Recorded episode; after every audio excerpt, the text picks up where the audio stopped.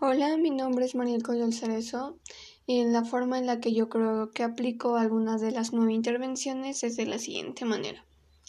La que yo aplico es la 2, manos limpias. ¿Por qué? Porque pues en el regreso a clases eh, yo regresé a la modalidad de presencial y también desde casa procuro mantener mis manos limpias y desinfectadas. Eh, la cuarta que es cubrebocas obligatorio desde que empezó la pandemia eh, he procurado tener el cubrebocas a todo momento cada vez que salga de mi casa o circunstancias así. Y la cinco, que es la sana distancia. Al igual que el cubrebocas, siempre he procurado tener mi sana distancia y evitar salir de mi casa.